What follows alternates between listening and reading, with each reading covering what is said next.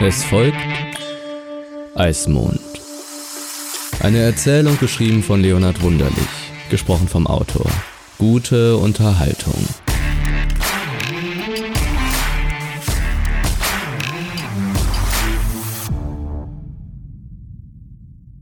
Die Gestalt der dürren alten Dame spiegelte sich in den hohen Fenstern des alten Gemäuers. Ihre matten Augen waren dicht vor die Scheibe gerückt und blickten trüb nach draußen auf die dunkle Straße. Georgina stand schon lange so da und blickte hinaus. Langsam rutschten die dicken Gläser in ihrem Gestell, durch die sie blickte, herab, bis die alte Dame tief einatmete und ihre Nasenflügel so aufblähte und durch ein Rümpfen ihrer Nase die Sehhilfe wieder in die ihr ursprünglich angedachte Position rückte. Seit sich die Sonne des Mittags über das alte Dach der Anstalt erhoben hatte, stand sie nun schon dort auf jener Stelle des alten gemaserten Parketts und zählte die Autos, die vorüberfuhren, und nun war doch eine geschlagene Stunde vergangen, seitdem der Feuerball hinter dem fernen Hügel verschwunden war und der nächtlichen Dunkelheit ihren Platz eingeräumt hatte. Die alte Fassade des schmucken, gründerzeitlichen Gebäudes war in ein sattes Rot getaucht worden, und nun lag sie ganz grau da, schwarz an jenen Stellen, an denen das Mondlicht Schatten auf die Giebel und unter die Erker zeichnete. Die Szenerie war ganz und gar eine Studie in Schiefer, und deren Monotonie stand in engem Zusammenhang mit den geistigen Strömungen der alten Dame. Georgina hielt den Blick starr auf den fernen Hügel hinter den Grenzen der Stadt gerichtet und fixierte das große steinerne Kreuz, welches im Meer der flachen Bodengewächse in den nächtlichen, sternbehangenen Himmel aufragte. Der hängende Leib Christi blickte in ihre Richtung, hatte sie ebenso fest in den Blick gefasst. Daran hatte sie keinen Zweifel, und er verbrachte mit ihr die Tage, in denen sie hier drinnen gefangen und er da draußen an sein Kreuz zur Vergebung der Sünden genagelt war. Langsam folgte sie doch dem Weg, der zum Fuße des Herrn mündete und den Wandelnden weiter hinabführte, mit den Augen nach. Sie ließ ihre Blicke über das große Gestein zum Wegesrand wandern. Die Augen schienen so recht munter zu werden, sprangen sie behende von einem zum anderen, und so endete sie auf der Straße, die dicht vor ihrem Fenster entlang führte, und es wurde schwer und kalt. Ein Mann schritt auf der anderen Straßenseite an ihrem Heim vorüber. Seine Gestalt wurde von den Lichtern des Eingangs hell angestrahlt, und seine Konturen zeichneten sich vor dem dunklen Grund ab und doch konnte sie seine Züge nicht erkennen, und er verblieb als einsamer, unbekannter Fremder und fern, so schwach wie das Licht von dem großen Schild am Eingang auf die Straße reflektierte. Heilandstall zum grünen Weiher stand auf dem matt lackierten Holz geschrieben. Die Glühbirne zersplitterte in einem zuckenden Brechen. Dunkelheit. Das folgende entstammt dem Tagebuch der Dame Georgina Herzog.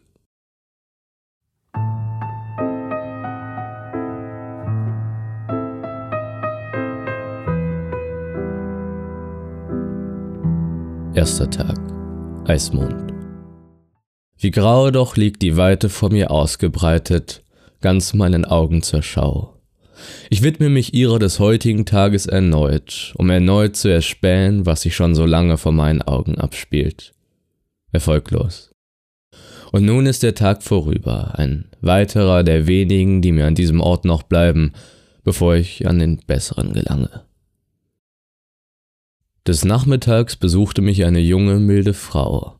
Sie scheint frisch hier eingetroffen zu sein, dem Klopfen ihrer an meiner Tür nachzuurteilen. Sie kündigte ihren Besuch so rücksichtsvoll an und trat langsam ein, bedacht mein Schaffen, mich nicht zu stören, und erkundigte sich nach einigen unsicheren Sekunden nach meinem Wohlbefinden. Ich wandte mich ihrer zu und erblickte ihr freundliches, junges Gesicht. Ein Jammer, ein so junges, freundliches Wesen in einen solch gottlosen Ort zu sperren. Ihre Augen verrieten mir tatsächliches Interesse, eine Seltenheit im Umgang mit vornehmlich älterem Personal. Sie fragte mich in dem ausdrücklichen Hinweis darauf, nicht stören und nicht aufdringlich sein zu wollen, ob sie mir ihre Hilfe anbieten könnte, ob ich Verwendung für sie hätte und stellte sich treu meiner zur Verfügung. So ein gutes Wesen. Ich jagte sie heraus, beobachtete den Schock in ihrem so reinen Gesicht, wie es sich zu wildem Entsetzen verzog, und fragte sie, was ihr einfiele, mich in meinen Beobachtungen zu stören, wie sie die Dreistigkeit besäße, so offensichtlich meinem Wohlergehen und dem aller anderen zuwider zu handeln, und ob sie denn so gar keinen Anstand besäße. Ich hörte ein wehleidiges Schluchzen auf dem Gang.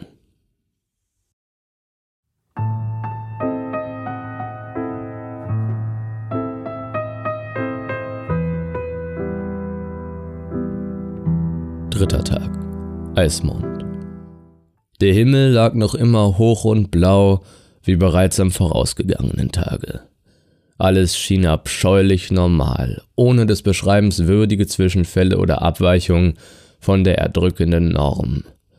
Und doch fühle ich mich verpflichtet, jenes merkwürdige Gefühl zu erwähnen, welches sich im Laufe der Sonne des heutigen Tages in meinem Magen einstellte. Es ist ganz und gar nicht einfach, es mittels Worten und Syntaktik zum Ausdruck zu bringen, und doch kann ich nicht umhin, wenigstens den Versuch zu unternehmen, dem Gefühl mit dem Werkzeug der Logik Ausdruck zu verleihen. Als die Schatten spitz wurden und das Feuer, das den Menschen an die Erde bindet, auf mich herabblickte, vernahm ich ein krampfendes Gefühl in der Gegend des Magens. In meinem Bauch schien es zu rumoren zu beginnen, und mein Bewusstsein wurde faserig. Der Puls wuchs allmählich und verlagerte sich zunehmend in die Höhe, bis er schwer und bestimmt an meinem Hals dann der Schläfe zu schlagen begann.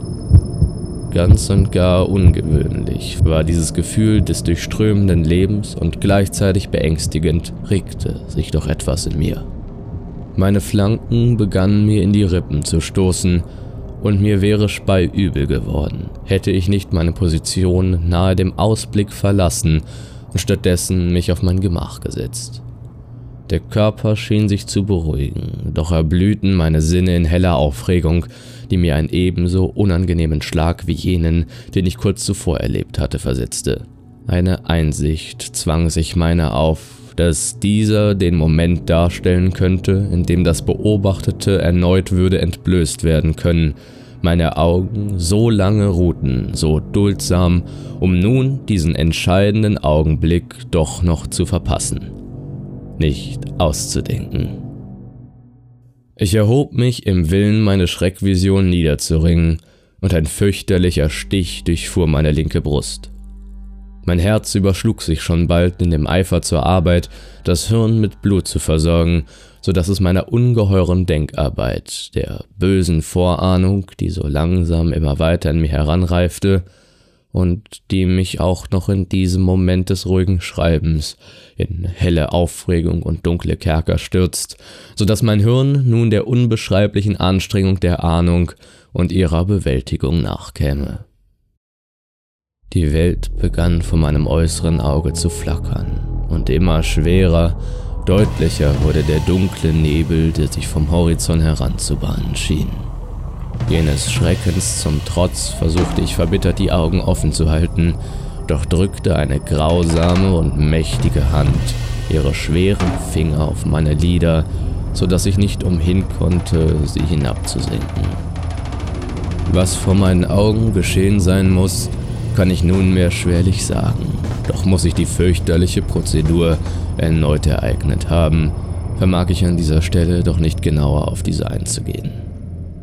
Soll dieses Buch dem Ableben meiner nachfolgend gefunden und gelesen werden, so bitte ich inständig und mit höchstem Ernst, dieses abscheuliche Gebäude niederzureißen und den ganzen Landstrich zu verbrennen sowohl zu vernichten, was mich und uns alle auf diese abscheuliche Art mit seinem Grauen heimgesucht hat, ja, das Grauen.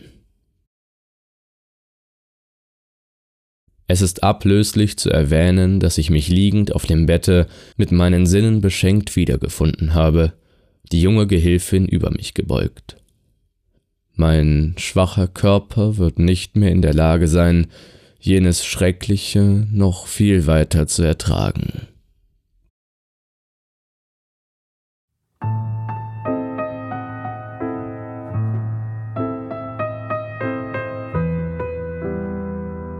Fünfter Tag, 14 Uhr, Eismond. Die Ankunft der drei ist nicht mehr fern. Eine Präsenz zeichnet sich ab. Nicht mehr fern. Der Nebel senkt sich über die Felder. Durch das Glas der Fenster erkenne ich die schweren, schwarzen, schwärzeren Wolken, wie sie sich tief auf die Gräser legen. Ich habe mich kuriert. Das Geschehene habe ich erkannt. Die Felsen haben sich gemehrt, nicht mehr lang sind es einzelne.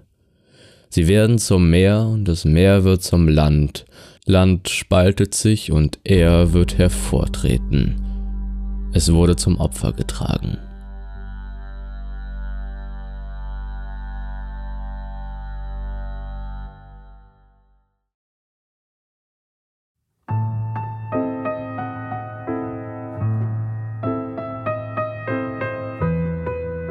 Fünfter Tag, 19.30 Uhr, Eismond.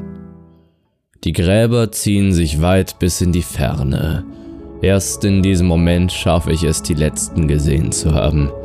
Zahlreich liegen sie auf der weiten Ebene und markieren den Pfad zum Herrn. Er sieht mich an, lange schon, eindringlich.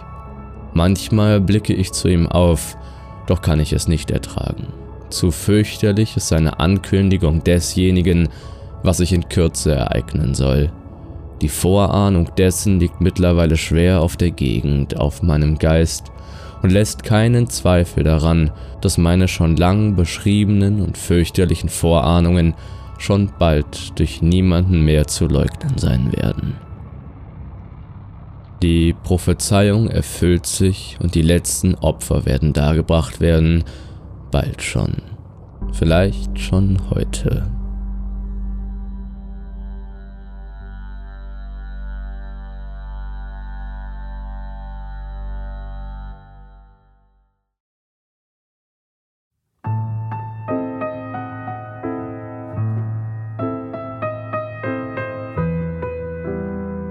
Fünfter Tag, 21 Uhr, Eismond.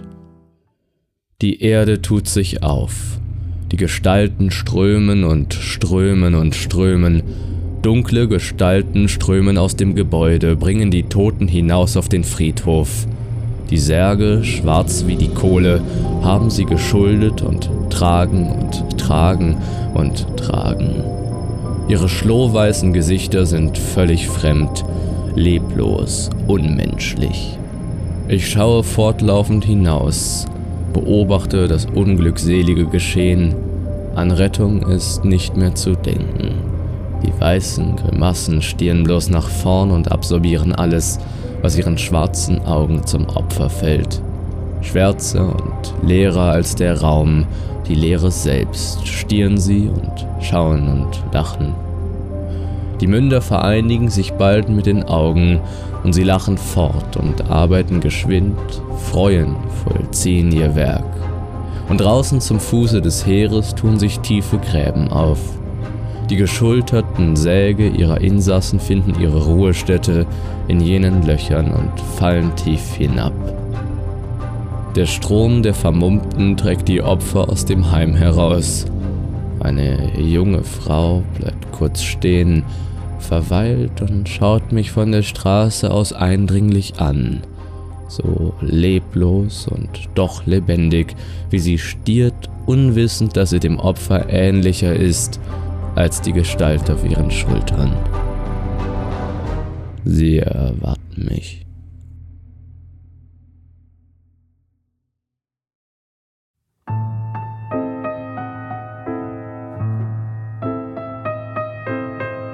Fünfter Tag, 23.54 Uhr, Eismond.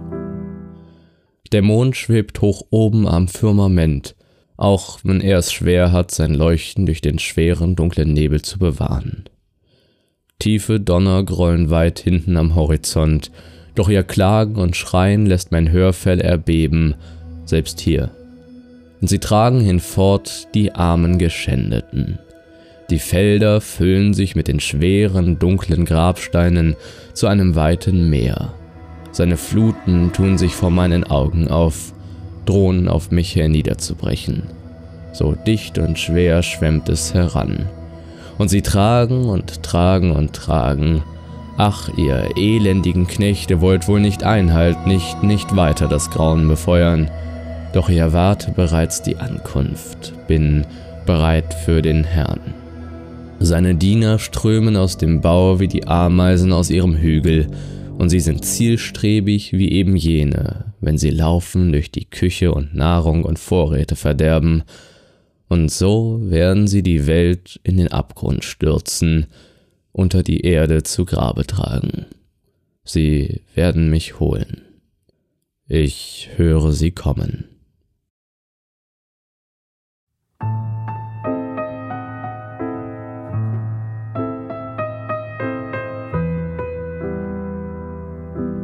Sechster Tag. Eismond. Der Tag der Ankunft der drei Könige. Sie haben Einzug gehalten und sind dem Herrn erschienen. Ich selbst bin eines Lebens zu leblos und dem Tod zu rastlos, aufgewühlt. Ich wache am Fenster und beobachte in meiner Erwartung die Vorgänge dort draußen. Ich möchte von ihnen, wer auch immer sie sein mögen, Abschied nehmen und ihnen der Wahrnehmung meiner Worte danken. Ich selbst bin mittlerweile vermutlich an jenem unglückseligen Ort. Wie ich durch die dünne Scheibe hinausblicke, erschaue ich eine Ebene von Gräbern. Der Blutmond schwebt tief über den nahen Fernfelsen. Sämtlicher Nebel hat sich verzogen, und so sehe nun auch ich ganz klar, klar wie schon lange nicht mehr. Und doch bin ich nicht zu einer Bestandsaufnahme in der Lage, die Gräber, wie sie liegen, so still und so weit, bestückt mit den vergangenen Seelen dieser Anstalt, herausgetragen durch die Diener des Herrn. Und der Herr selbst, ach, lassen Sie mich berichten. Fest trägt er sein Kreuz noch immer, doch ist es umgekehrt, auf den Kopf gestellt sein Kopf nah an der düsteren Erde, die krampfenden Beine zum Himmel emporgestreckt. Seine Entweihung, sein Trugbild ist offenbart, so liegt es deutlich vor mir. Klar der verstorbene Körper, gehängt und verkrampft vor der Röte des Mondes, und so werde ich liegen, bald schon. Ich höre die Schritte auf dem Gang, das Rasseln des Eisens, Schlagen des Hammers, Rasseln und Schlagen der Ketten. Schritte der Diener, der Diener des Herrn, des Herrn Dienende, geboren von der Jungfrau Maria, aufgestiegen in das Reich der Toten. Sie kommen schon. Leben Sie wohl, wohl sollen Sie leben, die Zeit ist gekommen. Eines muss Ihnen gesagt sein, da draußen lauert das Schreckliche, das Grauen der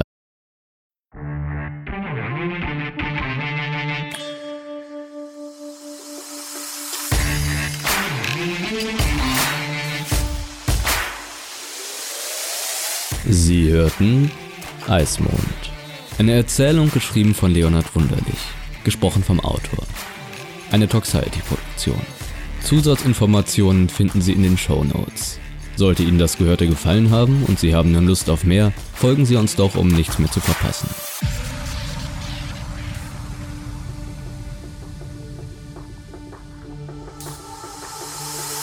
Sie wollen Tagtraum unterstützen? Besuchen Sie unsere Patreon-Seite und werden Sie ein Patron. Hören Sie monatlich eine zusätzliche Folge exklusiv und erhalten Sie Zugang zu vielen weiteren gesonderten Inhalten. Werden Sie ein Teil der Tagtraumfamilie. Sie finden den Link dazu in den Show Notes oder suchen Sie im Browser Ihrer Wahl nach patreon.com/tagtraum. Beehren Sie uns bald wieder, überall wo es Podcasts gibt.